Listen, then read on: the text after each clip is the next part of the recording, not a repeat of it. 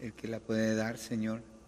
Tú eres el que tiene el poder para consolar, para ayudar, para soportar, Padre. Rogamos por la manera como tú quieres proveer, Señor, por el amor de las hermanas, ahora, Señor, que fluya, que la gracia que tú has puesto en ellas, Señor, fluya para fortalecerles, para sostenerlas ahora en este tiempo. Y por nosotros como iglesia, Señor, que sigamos poniendo nuestra mirada en ti, Cristo Jesús, nuestro Señor, nuestro Redentor, nuestro Rey y Señor el que murió en la cruz, el que pagó por nuestros pecados, el que sufrió hasta la muerte amándonos, en quien podemos, Señor, encontrar esperanza, consuelo y fortaleza en todo tiempo, Señor. Padre, gracias, gracias, Señor, porque tú estás aquí en medio de nosotros. Y gracias, Señor, porque podemos acudir a ti. Padre, gracias, porque sabemos que tú estás escuchando que tú estás obrando, Señor. Tú eres Dios, tú eres maravilloso, Señor. Tú eres Rey Todopoderoso. Tú eres Dios de consolación, como dice el apóstol Pablo en 2 de Corintios 1, Señor. Tú eres el Dios de toda consolación, Señor. Lo creemos, Padre. Sabemos que así es, Señor. Y decidimos refugiarnos en ti, meternos bajo la sombra de tus alas, Señor. Continuar esperando en ti, Señor, sabiendo que tú estás obrando, Padre. Gracias, Señor, en el nombre de Jesucristo. Amén y amén. Va a haber varias hermanas que van a estar pendientes de atenderlas a ellas. Sí, vamos a tratar de concentrarnos en la palabra del Señor, ah, no porque queramos ignorar lo que está sucediendo, pero necesitamos seguirnos fortaleciendo en la palabra. Sí, y ahí va a estar la atención a ellas. Wow.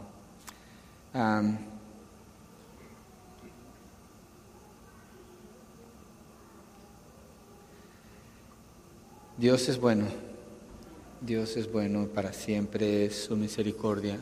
El texto que hemos estado estudiando ha sido Romanos capítulo 12, pero decidí hacer una pausa el día de hoy y he preparado un mensaje en general acerca de los dones porque me doy cuenta que hay la necesidad de conocer mejor este tema para entonces fluir con los dones.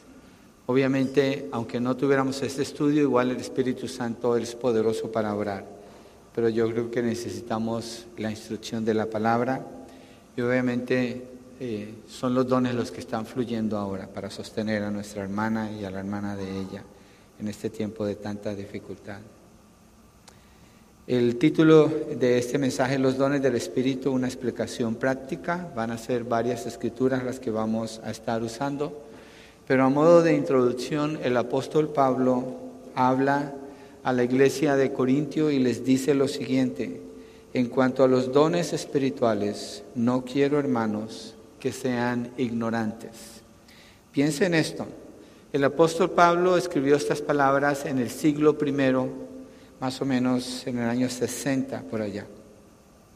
Y esta iglesia, en el tiempo que se estableció allí en el primer siglo, esta iglesia tiene la experiencia del poder de Dios de una manera que nosotros no conocemos.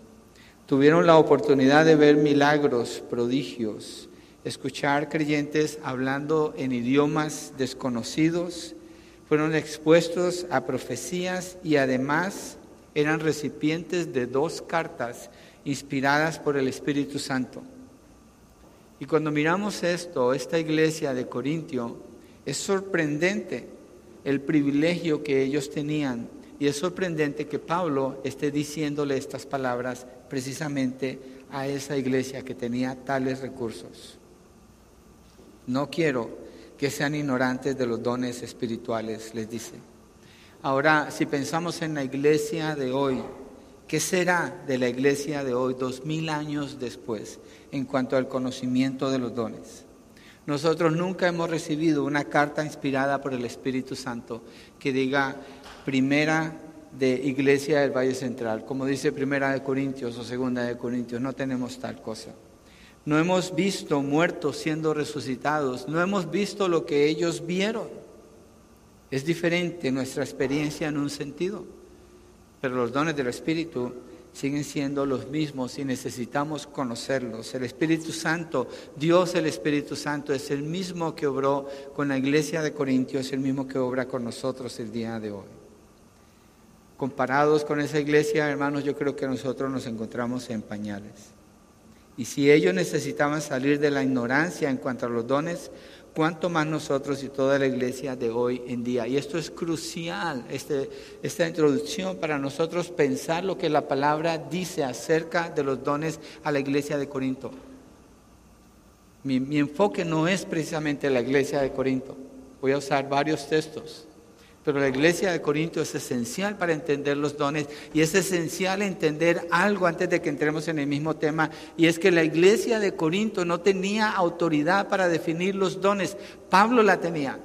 La iglesia de Corinto estaba usando mal el regalo que Dios les había dado a ellos y Pablo escribe la carta de Primera de Corintios para regañar a la iglesia de Corintios. Es más, no era un regaño, era un regañazo lo que está sucediendo allí. Pablo usa en esa carta, usa el sarcasmo, usa la exhortación, usa varias maneras de escribir para corregir el error que está sucediendo adentro de esa iglesia precisamente por los dones. En nuestro caso, yo creo que es el caso opuesto.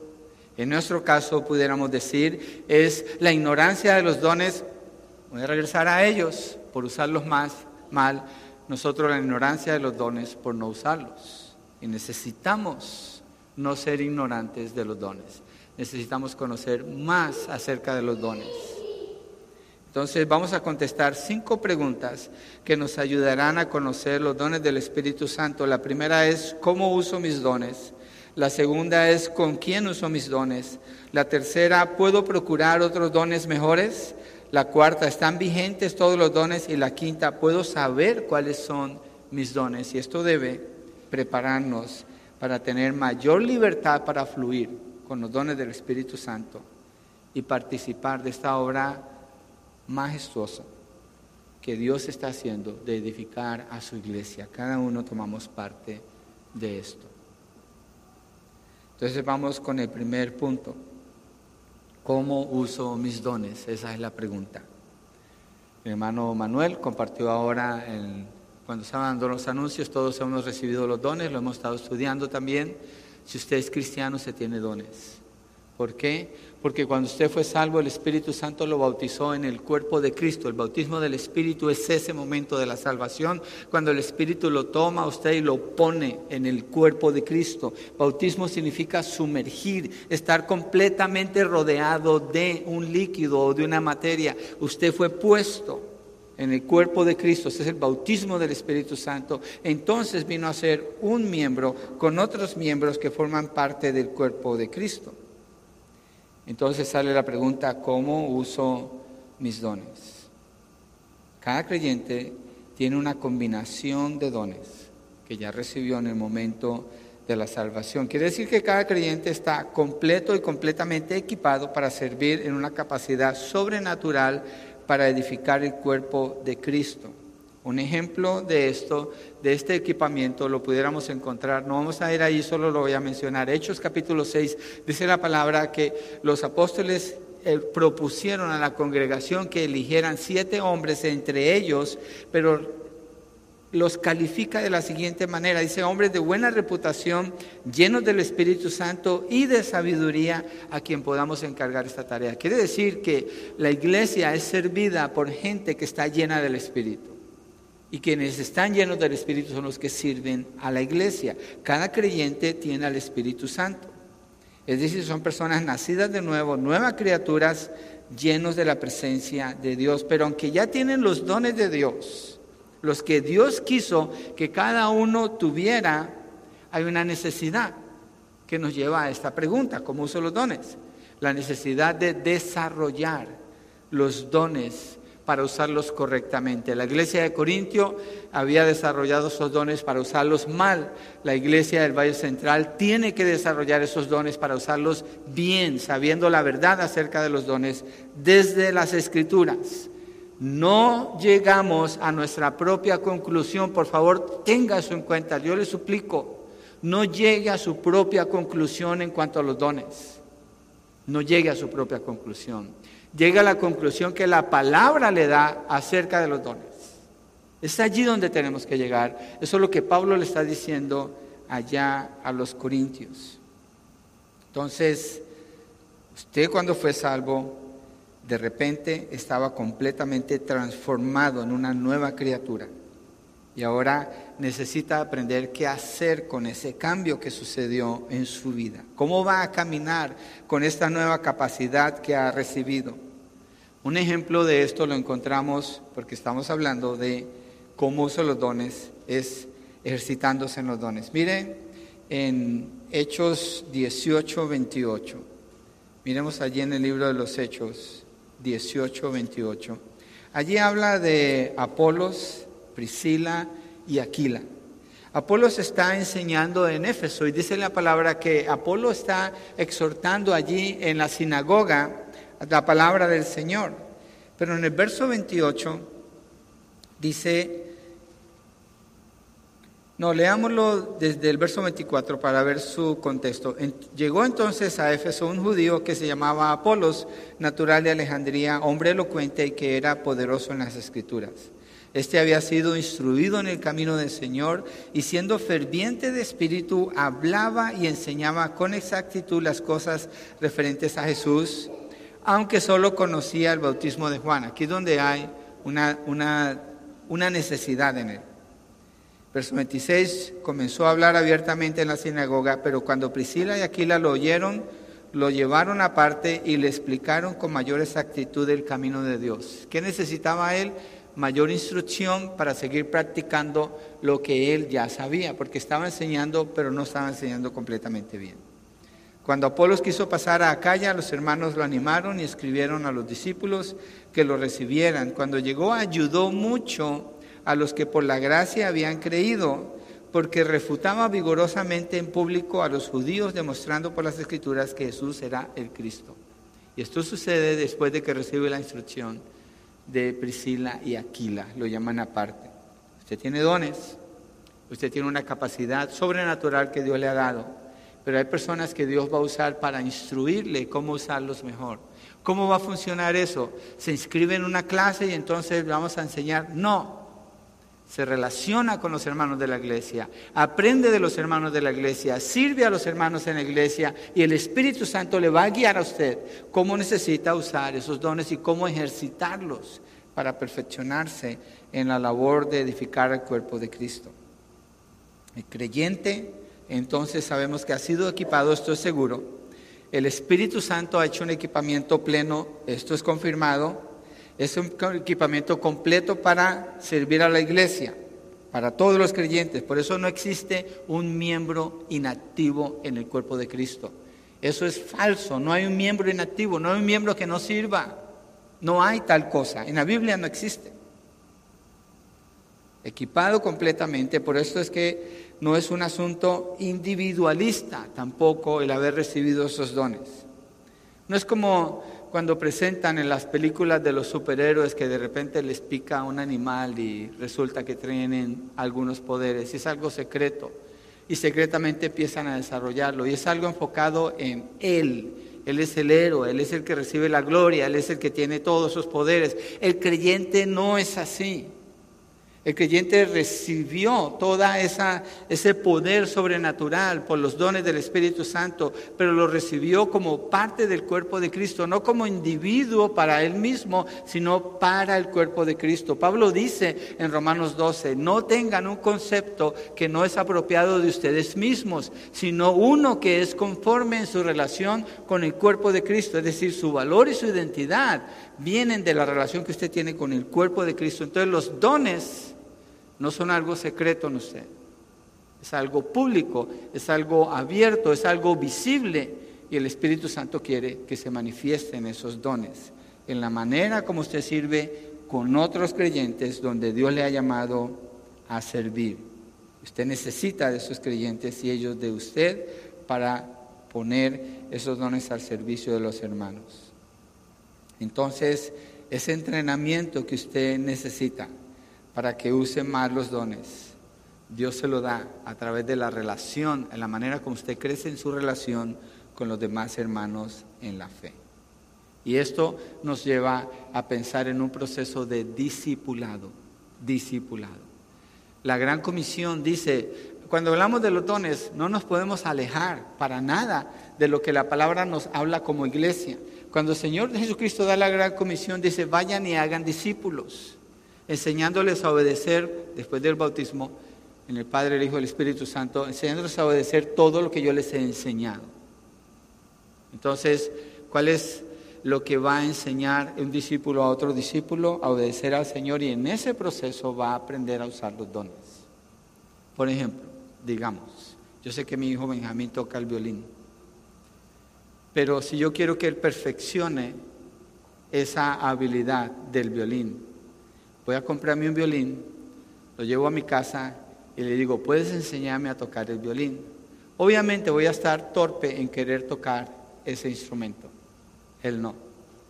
Pero él va a ser forzado a pensar doble y a mirar el doble, lo que él ya sabe, para que yo pueda desarrollar esa capacidad en algún nivel.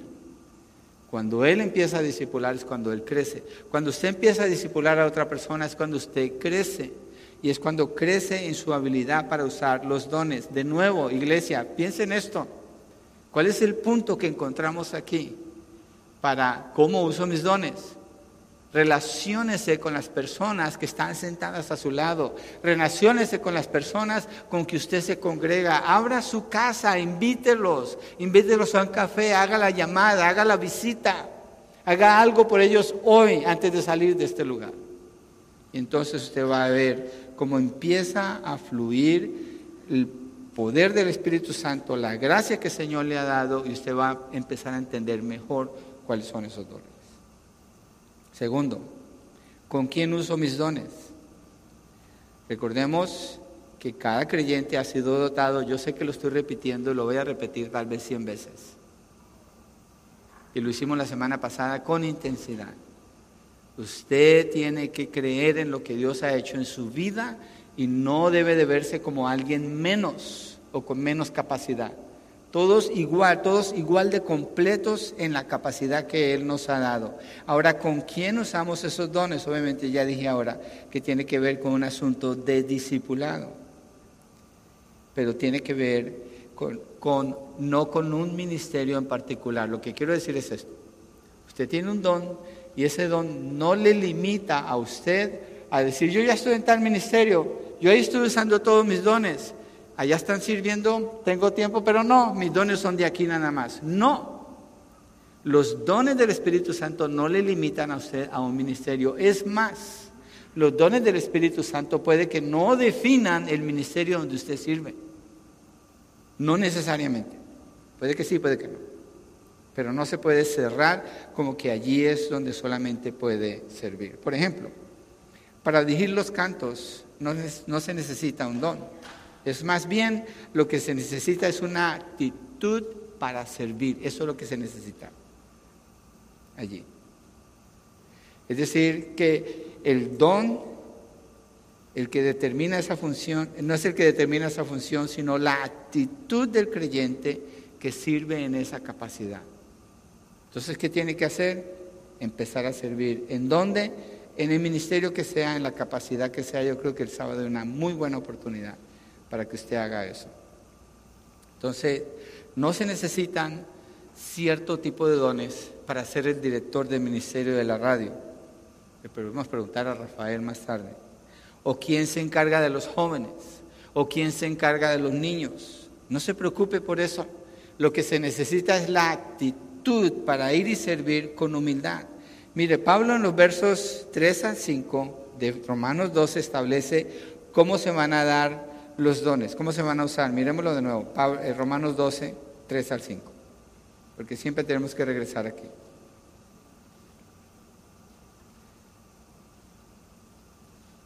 Porque en virtud de la gracia que me ha sido dada, digo a cada uno de ustedes que no piense de sí mismo más de lo que debe pensar, sino que piense con buen juicio según la medida de fe que Dios ha distribuido a cada uno. Pues así como en un cuerpo tenemos muchos miembros, pero no todos los miembros tienen la misma función, así nosotros que somos muchos somos un cuerpo en Cristo e individualmente miembros los unos de los otros. Entonces los dones no le dan valor a nadie, no le ponen por encima de nadie, no le hace merecedor de algún tipo de reconocimiento.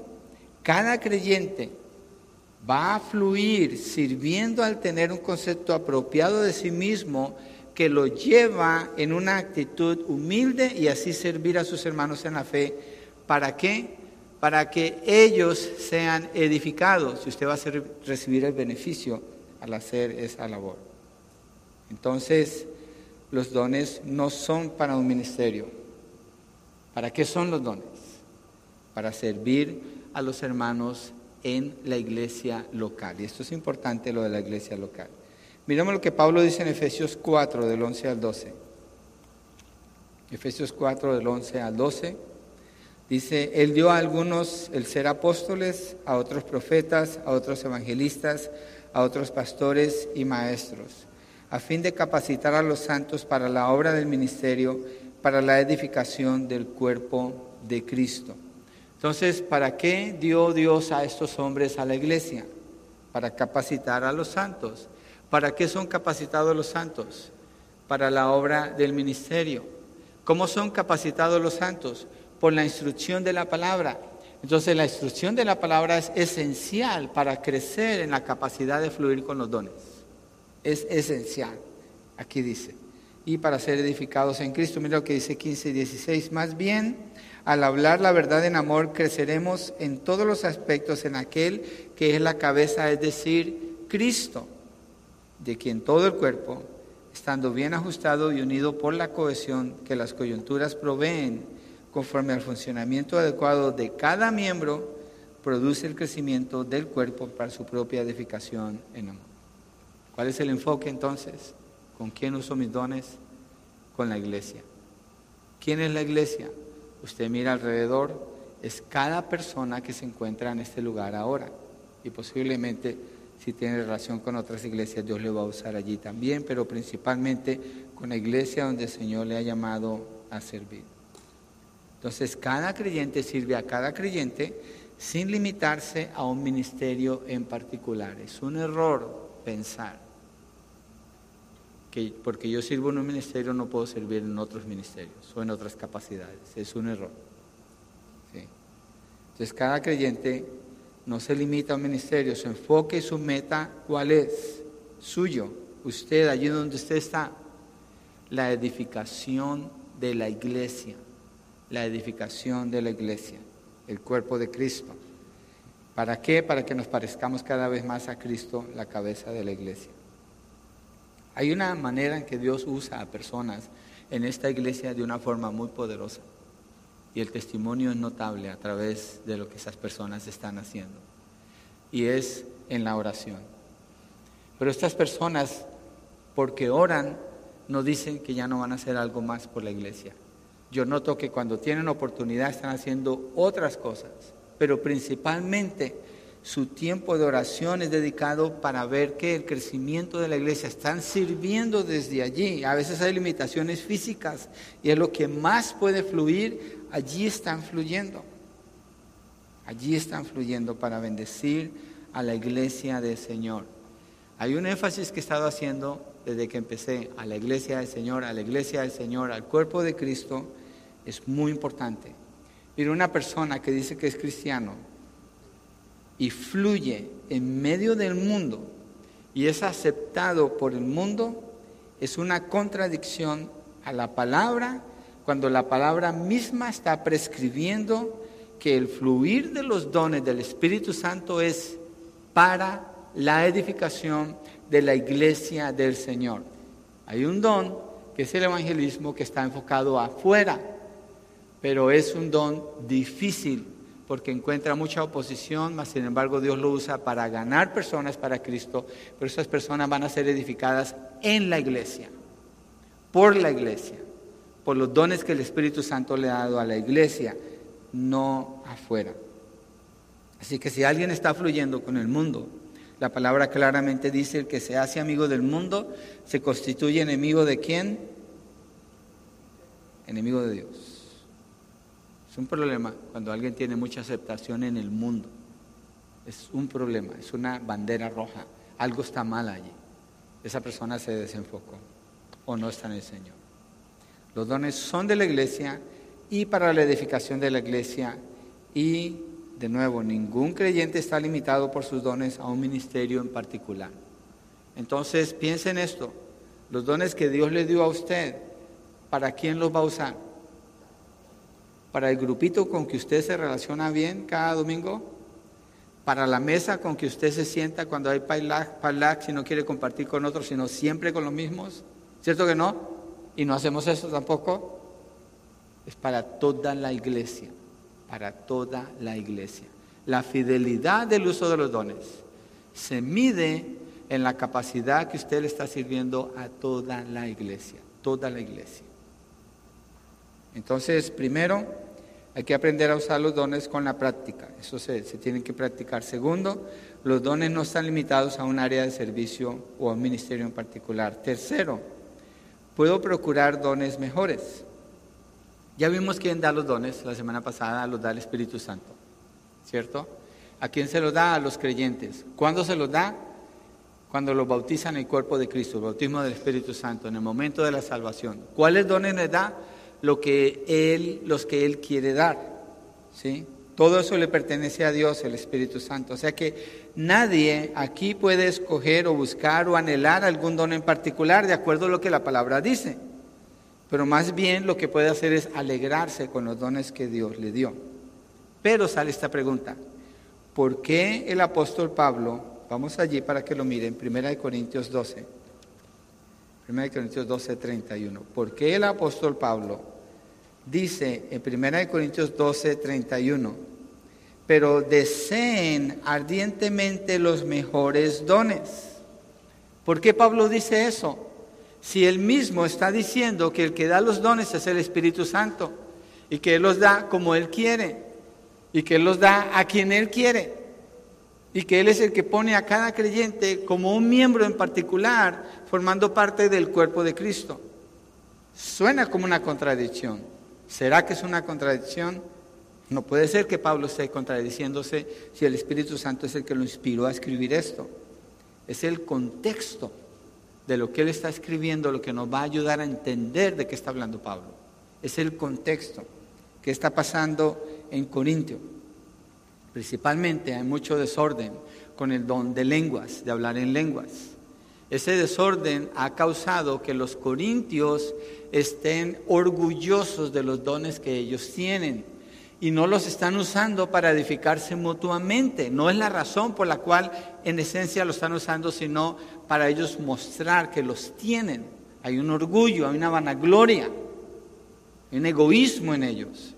Y eso rompe el propósito de los dones porque los dones no son para la persona, son para la iglesia, para edificar a la iglesia. Entonces cuando Pablo dice, deseen ardiente los mejores dones, Suena como que se pudiera escoger cuáles dones tener, pero no es de eso lo que está hablando, sino que está diciéndoles iglesia, no individuo, iglesia, deseen los mejores dones. ¿Por qué? Él habla más adelante de cuáles dones y se refiere al don de profecía.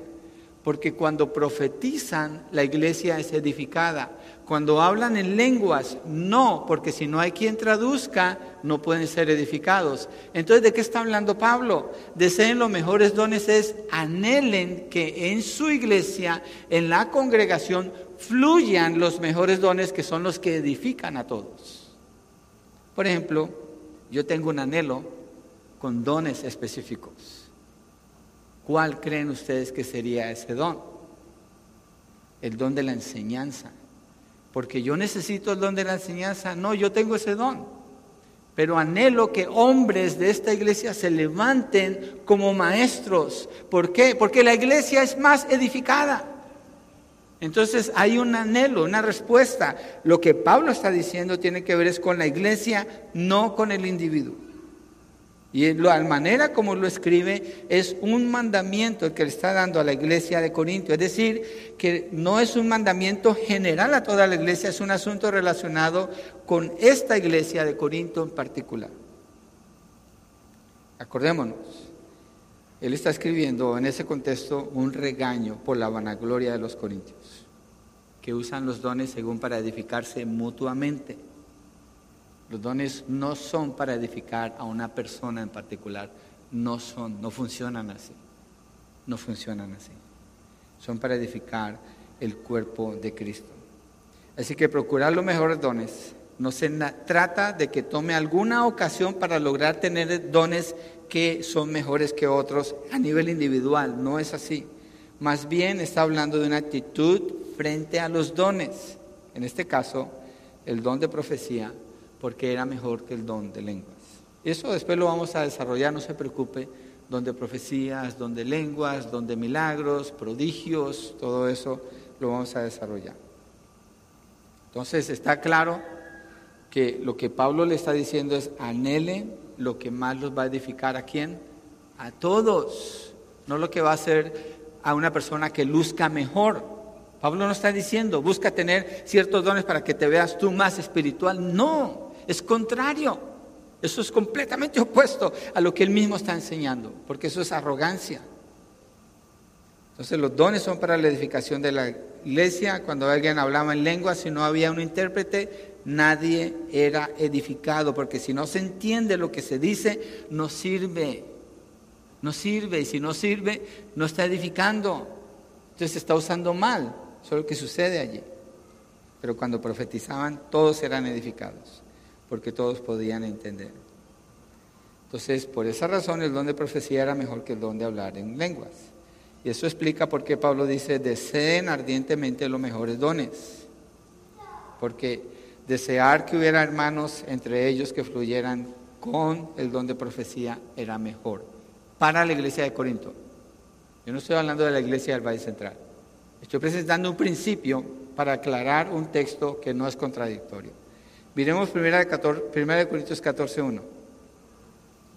Allí mismo en Corintios dice, procuren alcanzar el amor, pero también deseen ardientemente los dones espirituales. Aquí está otra vez. Y mire lo que dice, sobre todo que profeticen. Acuérdese, como individuo, no, como iglesia. Que haya más profecía para la iglesia, no para el individuo. Pablo está hablando es de la iglesia. Mira lo que dice en el verso 39, 1 Corintios 14. Por tanto, hermanos míos, anhelen el profetizar y no prohíban hablar en lenguas. Pablo no está hablando al individuo, acuérdese, Pablo le está hablando como iglesia.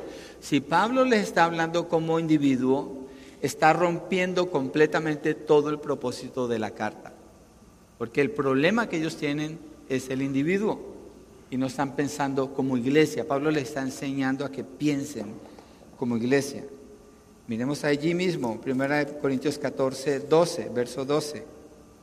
Así también ustedes, puesto que anhelan dones espirituales, procuren abundar en ellos, y aquí está bien clarito, para la edificación de la iglesia. Tratemos de pasarlo al siglo donde nosotros nos encontramos, 2023.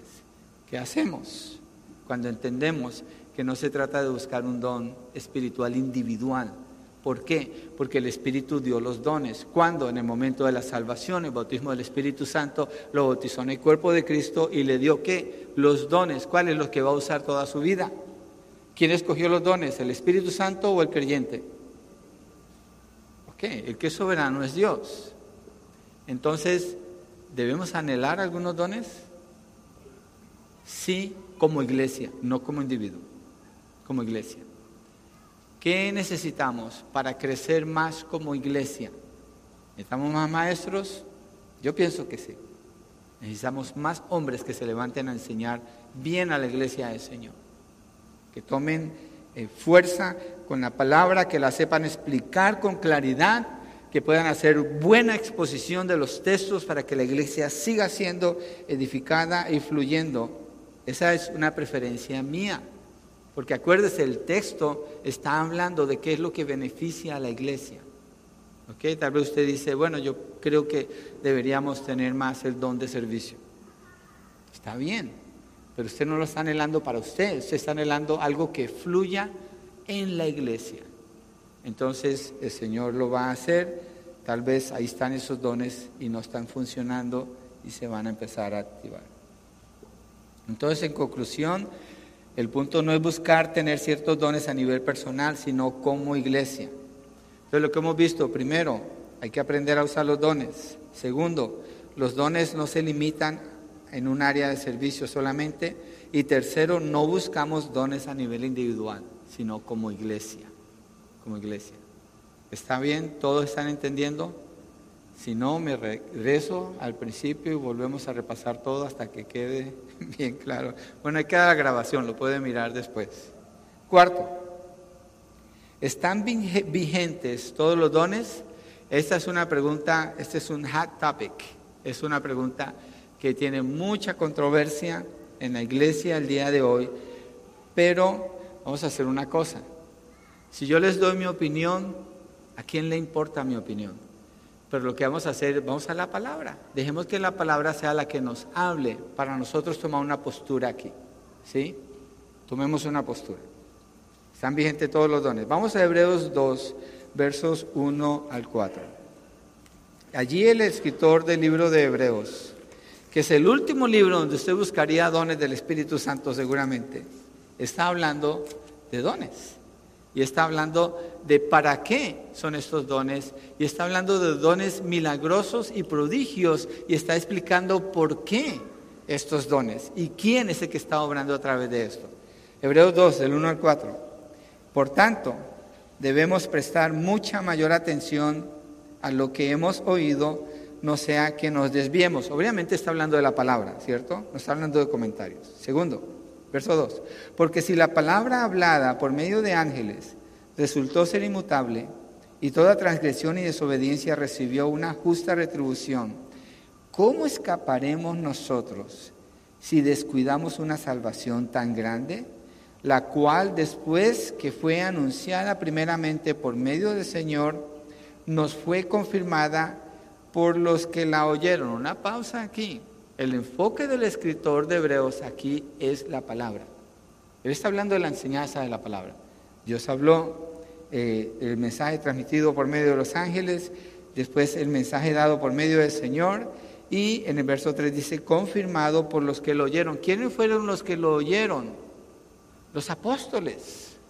El escritor de Hebreos está hablando de los que oyeron el mensaje, son los apóstoles, los que oyeron al Señor Jesucristo y los que predican el mensaje para que la iglesia sea fundamentada. Pero miren lo que sigue diciendo en el verso 4. Dios testificó junto con ellos. ¿Qué están haciendo ellos? Testificando de qué? De lo que Jesús enseñó. Dios testificó justo con ellos, tanto por señales, como por prodigios y por diversos milagros y por dones repartidos del Espíritu Santo según su propia voluntad. ¿Qué es lo que está diciendo aquí? El escritor de Hebreos está hablando de que cuando los apóstoles están hablando la palabra del Señor, Dios está respaldándolos a ellos. ¿Cómo?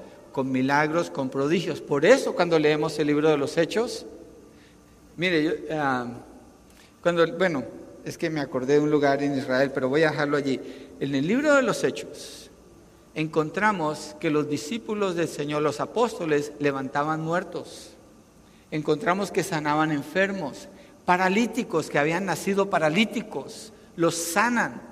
Hacen unos milagros impresionantes, lo que muestra la palabra del Señor. ¿Por qué? Son apóstoles. ¿Qué están haciendo? Testificando de qué? De lo que Jesús enseñó. ¿Y qué está haciendo Dios? Respaldándolos a ellos para que la palabra sea recibida. Dios está respaldando la autoridad de los apóstoles con dones, con milagros, con prodigios, con maravillas. ¿Por qué? Porque ¿quién conoce a los apóstoles? ¿Dónde estaban los apóstoles cuando Jesucristo muere en la cruz? Están encerrados. Están en un cuarto con llave, están encerrados. ¿Quiénes son los apóstoles? Hoy en día diríamos gallinas, están cobardes allá, escondidos. ¿Quién conoce a estos apóstoles? Eran gente iletrada. Ellos no tenían ningún nombre en ningún lado. Después el Señor Jesucristo cuando resucita viene a ellos y el Espíritu Santo cuando viene sobre ellos en Hechos capítulo 2 hay un cambio, una transformación total. ¿Y qué es lo que se ve cuando ellos empiezan a predicar? El poder de Dios. Dice la palabra que la gente quería que la sombra de Pablo los tocara, la de Pedro, para ser sanados, que llevaban prendas de sus familiares para que cuando tocaran a los apóstoles quedaran sanos y eran sanos. Dios está respaldando a estos hombres. ¿Por qué? Porque la iglesia está naciendo, porque la palabra no se ha terminado de escribir, no existe el Nuevo Testamento, solamente el Antiguo Testamento. Dios está obrando a través de ellos, estableciéndolos. Hay poder allí, hay poder. Un ejemplo de esto lo encontramos en el Antiguo Testamento. Cuando Dios llama a Moisés, ¿se acuerdan qué le dice Moisés al Señor? Soy un hombre de pocas palabras, soy tartamudo, no voy a saber qué decirles. Yo digo, uff, si yo fuera Dios, este ya dado unos... Porque está, Señor, es que no puedo, Señor, es que no puedo, y el Señor le resuelve todos sus problemas, pero cuando Él dice, ¿cómo me van a creer que tú me enviaste? El Señor le dice, toma la vara que tienes en tu mano, el bastón, el vara, y se convierte en una serpiente está mostrando poder. Pon tu mano en tu rebozo o en tu, de adentro de tu camisa. ¿Qué sucede? La saca y está llena de lepra. La mete y ya se desaparece la, lepra. ¿Qué está haciendo Dios con Moisés? ¿Quién conoce a Moisés? ¿Qué pensaron los judíos cuando Moisés mató al judío para vengar, perdón, al egipcio para vengar a un, a un judío que estaba siendo maltratado por él? ¿Quién eres tú para que vengas a gobernarnos? Tuvo que huir por 40 años, estuvo en el desierto. Nadie sabe nada de Moisés. Nadie lo conoce a él.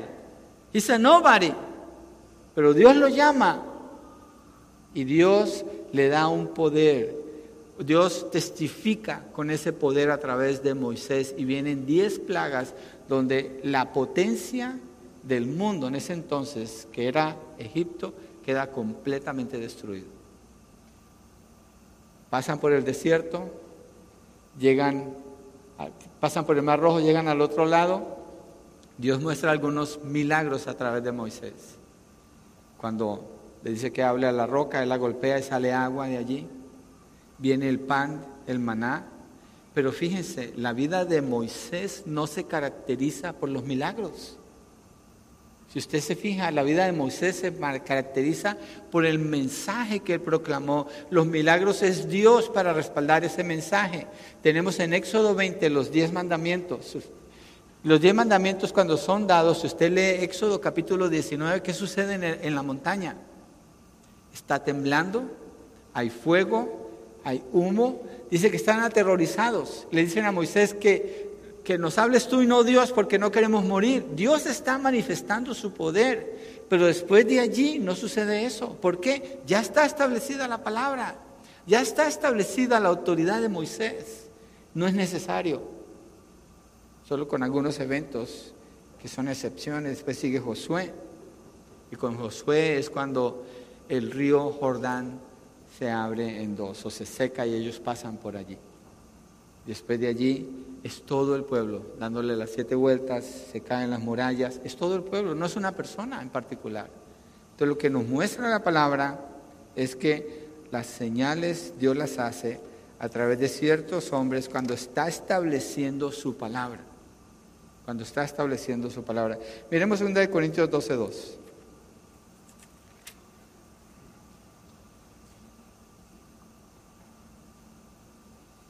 perdón, 12, 12, 12.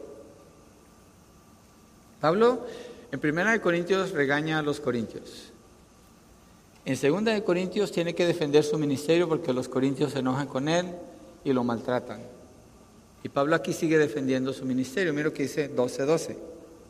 Entre ustedes se operaron las señales de un verdadero apóstol, con toda perseverancia por medio de señales prodigios y milagros. ¿Quiénes tienen estas señales en particular? Los apóstoles. No es la iglesia de Corintio, son los apóstoles. No son los creyentes en general, son los apóstoles. ¿Por qué?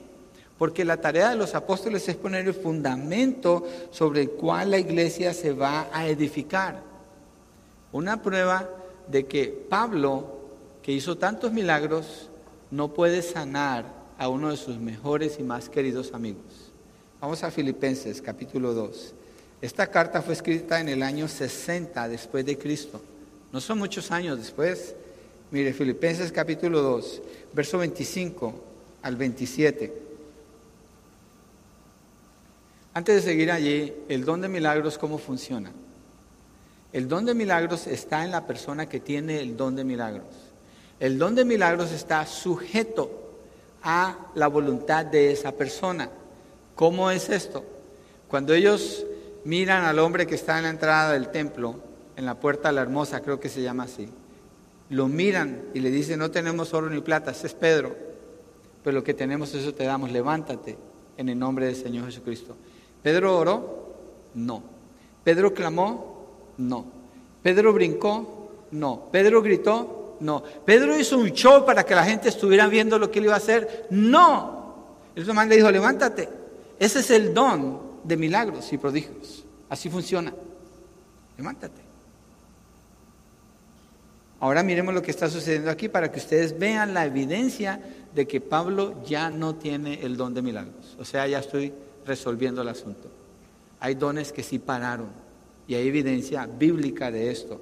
Filipenses 2, 25 al 27. Dice así, pero creí necesario enviarles a Epafrodito, mi hermano, colaborador y compañero de lucha. Es, es, es, algo de mucho aprecio lo que está diciendo. Quien también es un mensajero y servidor para mis necesidades, porque él los extrañaba a todos y estaba angustiado porque ustedes habían oído que se había enfermado. Epafrodito está enfermo con quién? Mientras está con quién? Con Pablo. Epafrodito le llevó un recado de los filipenses, ayuda a Pablo, está ministrando junto con Pablo. Epafrodito se enferma cuando está con Pablo. Epafrodito está triste porque ellos saben que se ha enfermado. Mira lo que dice el verso 27. Pues en verdad estuvo enfermo a punto de morir. ¿Por qué Pablo está hablando así? ¿Qué no Pablo sanó a los enfermos? ¿Qué no Pablo resucitó a un joven que cayó de un tercer piso y quedó muerto y lo levantó de los muertos? ¿Por qué Pablo está hablando así? Pues en verdad estuvo enfermo a punto de morir, pero Dios tuvo misericordia de él. Miren lo que dice el texto. Y no solo de él, sino también de mí. Quiere decir que Pablo no podía hacer nada por Epafrodito, para que yo no tuviera tristeza sobre tristeza. Si Pablo tuviera el don de milagros, Pablo no hubiera escrito esto de Epafrodito. No dijera eso, porque sería un descrédito para el don de milagros. Pero ¿por qué Pablo no tiene el don de milagros? Es el año 60. Porque Pablo ya es conocido como apóstol y cuando Pablo habla, Pablo habla con autoridad. La palabra de Pablo es como la palabra del Señor Jesucristo. Cuando Él habla, es la misma autoridad. Dios le delegó a Él esa autoridad. Y para respaldar esa autoridad, Dios hizo los milagros, los prodigios, levantar a los muertos, todo lo que hizo a través de Él para establecer su autoridad. Una vez que está establecida su autoridad, ya no es necesaria esa manifestación de poder. Entonces aquí vemos una evidencia de que ese don ya no está en Pablo. Y usted sigue leyendo la vida de Pablo en el libro de los Hechos y usted no va a encontrar milagros al final, ni uno solo, cero. Va a encontrar un testimonio poderoso, un testimonio ante los gobernantes de Roma inclusive. Entonces, don de sanidad, don de milagros están sujetos a que los posee, es decir, a la voluntad de esa persona. Y Pablo no tiene ese don aquí. Pablo está orando por Epafrodito, Pablo está triste por Epafrodito y Pablo le da gracias a Dios que tuvo que misericordia en sanarlo a él. Entonces, Hebreos 2, como leímos, Dios está testificando a través de prodigios y milagros y dones especiales del Espíritu Santo para respaldar su palabra. Miremos Efesios 2, 20 al 21. Es importante este texto en la, en la secuencia que estamos llevando. Efesios 2, 20 al 21. Están edificados sobre el fundamento, ok, edificados, piensa en un edificio, sobre el fundamento, ¿cuál parte del edificio es esa? La que está abajo, ¿cierto? El, el fundamento de los apóstoles y profetas, siendo Cristo Jesús mismo la piedra angular, y usa un término para identificar a Jesucristo con, un, con una parte que se usa en la edificación, que es la piedra angular. Piedra angular, fundamento. Ok. Si necesitáramos a los apóstoles el día de hoy, con el poder de milagros y prodigios el día de hoy, ¿qué estarían haciendo los apóstoles si en realidad existieran hoy apóstoles? Poniendo fundamento. Pero el fundamento ya fue puesto y el fundamento se pone junto con la piedra angular. La piedra angular es Jesucristo. Entonces estuviéramos necesitando al Señor Jesucristo que estuviera otra vez muriendo en la cruz, que estuviera otra vez sacrificándose, que estuviera otra vez en ese estado de humillación en su humanidad, para que ese fundamento se pudiera poner, lo cual no tiene sentido. Entonces, ¿sobre qué es edificada la iglesia? Sobre el fundamento que ya se puso. Lo que se necesitaba para ese fundamento ya se utilizó, ahora no se usa, la iglesia no lo necesita. La iglesia ya no lo necesita. Y el libro de los Hechos muestra esa evidencia de poder porque ese, ese fundamento se está poniendo. ¿sí? Se está poniendo desde el principio del libro, se está pasando del antiguo pacto al nuevo pacto. Y Dios está estableciendo algo nuevo allí. Miremos Hechos 2.42 para que miremos sobre qué están siendo edificados los creyentes en la iglesia del primer siglo. Hechos 2.42. Yo les prometí al principio que no les iba a dar mi opinión. ¿Y a quién le importa mi opinión? Que íbamos a mirar las escrituras. Estamos mirando escritura tras escritura, buscando una secuencia de cuál es la evidencia de cómo funcionan los dones y cuáles son los que están, en este punto, vigentes el día de hoy. Hechos 2.42, se convierten en tres mil personas y se dedicaban continuamente a las enseñanzas de los apóstoles, a la comunión, al partimiento del pan y a la oración. ¿A qué se dedicaban? A la enseñanza de los apóstoles. ¿Hacían ellos milagros? No. ¿Quién hacía los milagros? Los apóstoles. ¿Para qué? Para establecer el fundamento, la enseñanza. Eso lo encontramos en toda la Biblia. Entonces, los apóstoles son los que Dios quiso usar así. Hoy se necesita poner fundamento doctrinal para la iglesia. No, ya lo tenemos, ¿cierto? ¿Qué hacemos? Fundamentos de la fe. ¿De dónde lo sacamos? De la Biblia. Ya está. La piedra angular ya está. El fundamento ya está. Lo que se necesitaba para creer ya está. Es más, hasta el día de hoy todavía seguimos creyendo lo que dice Pablo. Tal es el poder que Dios manifestó que aún el día de hoy no dudamos en lo que Él dice ni ninguno de los apóstoles.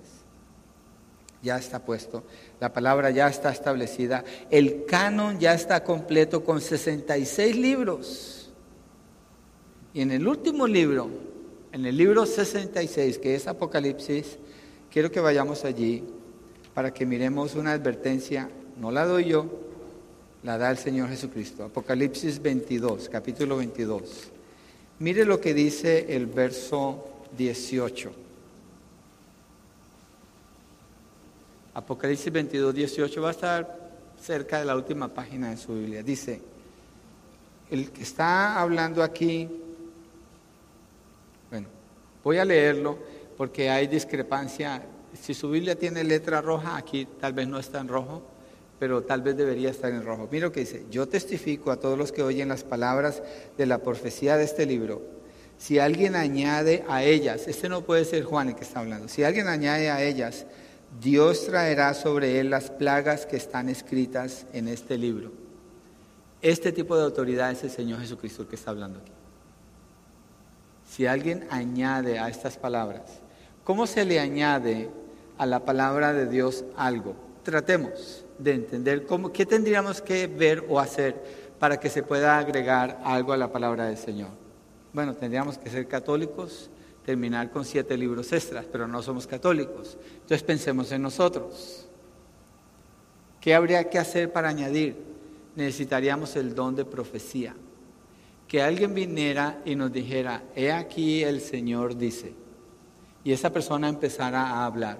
Y nosotros empezáramos a escribir lo que dijo. Y nos vamos a nuestra Biblia, la mía, tiene 1283 páginas, entonces pusiera la página 1284. Ahí está la profecía. ¿Por qué? Porque el profeta, ¿de parte de quién habla? De Dios. ¿Las palabras de quién habla? Las de Dios. Y cuando hablan las palabras de Dios, ¿qué hay que hacer con la palabra de Dios? Tiene que quedar plasmada y tiene que obedecerse. Por tanto, es otro don que no tenemos el día de hoy. Pablo dice en Romanos 2, el don de profecía que se use de acuerdo a la fe. Lo vamos a ver, bueno, la semana entrante vamos a verlo en detalle. ¿sí? Pero estoy hablando en general, hay dones que no tienen uso el día de hoy. ¿Qué pasó históricamente con la iglesia del Señor? En el siglo primero pararon esos dones. Usted lee la historia de la iglesia en el siglo segundo, no están. Siglo tercero, no están. Siglo cuarto, no están. Quinto, sexto, séptimo, octavo. Cada vez que alguien salía con algo de eso, herejes están copiando religiones paganas. Herejes. ¿Por qué? Porque aquí hay una advertencia. ¿Quién puede superar esta advertencia que el Señor dice que si alguien le agrega a las palabras de este libro, las plagas que están escritas en él caerán sobre esa persona? Tiene que ser alguien demasiado atrevido para pensar que Dios está mintiendo aquí.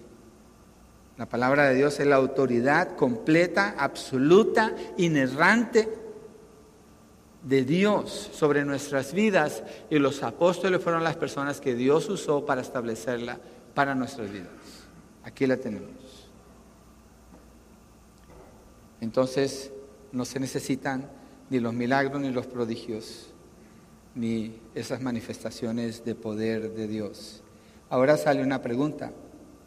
Entonces, bueno, antes de seguir ahí, Pablo no tenía el don de milagros cuando Epafrodito se enfermó casi de muerte, porque ya su autoridad estaba establecida. Nadie dudaba de él en la iglesia del Señor. Entonces concluimos lo siguiente. Los dones que dejaron de tener uso desde el siglo I, hoy ya no se usan. Sería falso tratar de decir que existen y no se pueden probar absolutamente, desde la Biblia no se pueden probar. Yo estoy hablando de la Biblia, no de mi opinión. ¿Sí? Esto genera una pregunta y es esta. ¿Ya no hace Dios milagros el día de hoy? ¿Ustedes qué creen? ¿Ustedes saben de algún milagro? Ok, Dios hace milagros. Claro que sí, Dios es poderoso. Una evidencia es mi nieto, Jax. Él tiene ahora un año, nueve meses. Nació con un riñón bastante dañado. Tenía programada cuatro cirugías. Hicieron una, estuvimos clamando, yo creo que como iglesia estuvimos clamando. Y cuando lo llevaron al médico no tenía absolutamente nada. Y hace dos meses lo chequearon otra vez, no tiene nada, todo está bien con ese niño.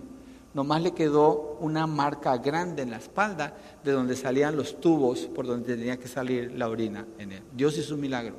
Y no es el único, no es el único milagro. Hay más milagros. Ustedes han visto los milagros. Ustedes han visto el poder de Dios en sus vidas. Ustedes han visto cómo Dios escucha nuestro clamor y nuestra oración. Pero ninguno de nosotros puede clamar que tiene un don específico para haber hecho eso. Es Dios el que está obrando. Dios no ha cambiado. El que, el que los dones tuvieron un uso en particular y ahora ya no tienen ese uso, no indica que Dios cambió, no indica que Dios dejó de escuchar a su iglesia, no indica que Dios dejó de obrar de maravillas. No indica eso, Dios sigue obrando maravillas. No siempre lo hace, pero Dios sigue obrando en nosotros. Nuestra parte es creerle a Él, creerle a Él. Dios no nos ha dejado sin algo que necesitamos y nos va a hacer falta. No, Dios nos ha dejado completos, llenos. En Cristo Jesús, por el Espíritu Santo, nosotros tenemos todo el poder de Dios a nuestra disposición para fluir para la edificación del cuerpo de Cristo. Y como Dios elija obrar, Él lo va a hacer. Y nadie le va a impedir a Él absolutamente nada de eso. Entonces esto no es una negación del poder de Dios. Al contrario, lo afirma. Pero le muestra a la iglesia un orden que Dios ha establecido. El que es soberano en obrar en las ocasiones como Él quiere obrar es Dios. La parte de la iglesia es clamar al Señor. Pero concluyendo este punto, hay dones que sí pararon de funcionar, porque ya cumplieron su propósito. Entonces, primero, lo que hemos visto, hay que aprender a usar los dones. Segundo, los dones no limitan su área de servicio. Tercero, no buscamos dones a nivel individual. Cuarto, no todos los dones están vigentes. Quinto, y es el último punto, con eso voy a terminar. ¿Puedo saber cuáles son mis dones? Es una muy buena pregunta. ¿Puedo saber cuáles son mis dones? Yo antes pensaba, porque esta era mi opinión, que sí, que había que saber los dones. Y presionaba a los que no sabían cuáles eran sus dones. Y les daba mal tiempo. ¿Cómo es que no sabes cuáles son tus dones? ¿Cuánto tiempo llevas en el Señor? Pero estaba equivocado, era mi opinión. Yo ahorita no quiero presentar mi opinión, no me interesa, ni a usted. Es la palabra de Dios. Desde allí, dejemos que la palabra siga estableciendo. Puedo saber cuáles son mis dones. La respuesta la sacamos entonces de la palabra. Mire, Pablo le dice a los corintios que no sean ignorantes de los dones. ¿Cierto? Con eso empezamos el mensaje. No sean ignorantes de los, de los dones. Pero cuando leemos todas las escrituras, encontramos textos como 1 de Pedro 4:10, los dones que ha recibido, úselos para la edificación. Sean buenos administradores, úselos para la edificación. Llegamos a Romanos 12, que dice Pablo, cada uno según la gracia que ha, que ha, recibido, use los dones, usémoslos. Es más, esa palabra ni siquiera está en griego, pero es necesario ponerla allí porque es tan evidente lo que él está hablando. Usémoslos, los dones. Pero ¿saben qué? No tengo ni un solo texto en este punto. Ni uno, cero. Porque no hay ni un solo texto que diga que usted tiene que conocer todos sus dones. No existe ese texto. No está no está en la Biblia. Lo que dice es úselos. Eso es lo que dice.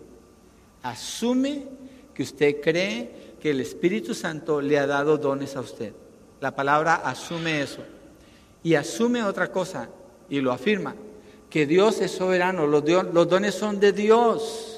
Dios se lo dio a cada uno según la medida de fe. Esa medida de fe no es porque unos tienen más fe y otros menos. No, Dios le dio la medida de fe que usted necesita para que usted pueda usar esos dones que Dios le dio. Con la fe que Dios le dio, usted los va a poder usar. Dios le dio esa fe. Dios le dio esa medida de fe. Y Dios le dio esos dones para que usted los use. Por eso no hay textos que hablen de cómo descubrir los dones. Hay muchos libros, bueno, hay libros, para no sonar exagerado donde dice, vamos a hacer un análisis de qué tipo de persona eres tú. Responde estas preguntas y empiezan. ¿Qué te gusta y qué no te gusta y en qué eres bueno, en qué no eres bueno? Y sigue la lista. Lo hicimos hace años nosotros. Estábamos cerrados en eso. Y al final, ok, entonces está la lista de los dones que tú tienes. Falso. Porque no hay ni un solo texto que indique que podemos hacer eso. Hay buenas intenciones, pero no hay ningún texto que lo indique. Entonces, como iglesia, si el Señor no dice que hagamos eso, ¿para qué nos ponemos a inventar? Mejor quedémonos como Él dice, creámosle que Él, en la manera como nos asociemos nosotros, sirvamos, rompamos el pequeño circulito donde siempre nos movemos y lo abramos para conocernos mejor, nos invitemos a nuestras casas, nos invitemos a un café, a un taco, lo que usted cocina bien, lo que usted hace bien una llamada, un texto, lo que sea, para dar ese paso extra de fe y acercarse, en lugar de venir aquí, salir corriendo cuando se termina el servicio y no hablar con nadie. No, al contrario. Y esta es una iglesia que promueve bastante la comunión y tenemos mucha comunión. Pero su círculo hoy tiene que aumentar, hoy tiene que crecer, hoy usted tiene que saludar a esa persona que no ha saludado, tiene que ir y hacer eso que no ha hecho por esa persona. Rompa ese círculo, extiéndase, créale al Señor, use la capacidad que Dios le ha dado. Y si todo lo que puede hacer es ir y abrazar a esa persona, consolar a esa persona, orar por esa persona, déjese usar por el Señor. No limite lo que Dios le ha dado. Usted tiene mucho para dar. Cada uno aquí tiene muchísimo para dar. Pero todo tiene que ver es con la comunión. Todo tiene que ver con eso. No hay otra manera. Yo no veo otra manera en todo el estudio que estoy haciendo de los dones, no puedo encontrar otra manera. Así que no seamos ignorantes de los dones espirituales, es decir, aceptemos que están en nosotros, Dios nos los dio. Él los escogió, Él los ordenó para nosotros y nos los dio con una medida de fe que es suficiente para que los podamos usar. Y en su providencia, esto es lo que va a suceder en cuanto a saber cuáles son los dones. Dios va a ver que en la manera como usted se relaciona con otras personas, otras personas van a empezar a ver esos dones en usted. Otras personas lo van a notar. Algunos los va a poder notar usted, otros, otras personas lo van a notar. Dios se va a encargar de que usted no sea un ignorante de los dones. La orden primordial que le da a cada creyente la palabra es úselos. Úselos. ¿Cómo? Con una actitud humilde, no limitándose a un solo ministerio con lo que usted tiene y con lo que usted puede hacer, usando la fe que Dios le ha dado y procurando la edificación del cuerpo de Cristo. ¿Para qué? Para que Dios sea glorificado, con un resultado espiritual que exalta el nombre del Señor y muestra una iglesia fuerte. Así que no se preocupe por saber cuáles son sus dones, no se quiebre la cabeza con eso. Dios le va a ayudar él se va a encargar de que florezcan en su vida a medida que usted manifiesta la llenura del Espíritu. Son parte del diseño de Dios. Son como los colores que usa un pintor de cuadros, un pintor profesional. Aquí hay una familia que tiene un familiar que es un pintor profesional, es impresionante lo que puede hacer. Pero ellos usan una paleta de colores en la paleta se ven los colores distinguidos, pero no es así con los dones. En la iglesia los dones ya están en el cuadro, los colores ya fueron puestos en el cuadro, ya se hizo la combinación. Y a veces usted va a decir, oh, este es amarillo, pero a veces usted no va a poder decir qué colores, porque es una mezcla de colores. El que puede ver eso es Dios. Pero cada uno está formando parte de ese cuadro que Dios está formando con su iglesia y lo está haciendo para que fluya en plenitud a través de usted. ¿Cuál es su parte? Créale a Dios y dispóngase a ser usado para ser parte de ese cuadro redentor lleno de color y de vida que muestra la obra majestuosa del Maestro, de nuestro Señor. Somos parte de eso. Entonces, iglesia, hay que aprender a usar los dones con la práctica. Los dones no se limitan a una sola área de servicio, no buscamos dones a nivel individual, no todos los dones están vigentes, pero eso no limita el poder de Dios. Los dones son de Dios y Él los manifiesta a plenitud para su gloria y para su honra. ¿Le cree a Dios? Yo no le he dado mi opinión.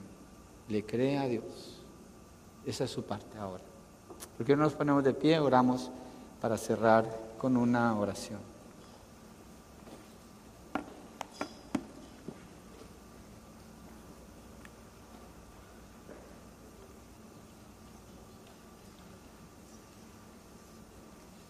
Gloria a Dios porque Él es la cabeza de la iglesia y Él es el que nos llamó, nos escogió, nos equipó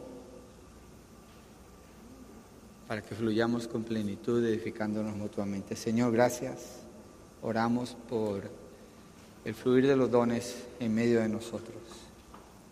Que lo que está tal vez obstaculizando el fluir en algún don se pueda vencer al acercarnos más unos a otros, al disponernos a servir. Y tú nos vas a llevar, Señor, a libertad plena para fluir, para tener un gozo incomparable, Señor, al ver a nuestros hermanos crecer en la fe, madurar en su caminar contigo, vencer las pruebas y las dificultades, hallar consuelo y fortaleza, Señor, tener claridad en sus pensamientos cuando viene la duda. Padre, gracias porque estamos equipados para hacerlo. Gracias, Señor. Padre, oramos por quienes hoy están aquí y no tienen dones, porque no tienen al Espíritu Santo, porque no son salvos. Rogamos, Señor, por convicción de pecado en sus corazones, pero claridad en su mente ante el mensaje de la palabra que les llama a arrepentirse y poner su fe en Cristo Jesús. Padre, por la fe, para confesarte a ti como el Señor y el Salvador de sus vidas. Rogamos por esa obra de tu Espíritu Santo, Señor, y rogamos por el fluir en plenitud de los dones en esta iglesia. Oramos creyendo y sabiendo, Señor, que tú eres poderoso para hacerlo. Gracias, Padre, en el nombre de tu Hijo Jesucristo. Amén y amén.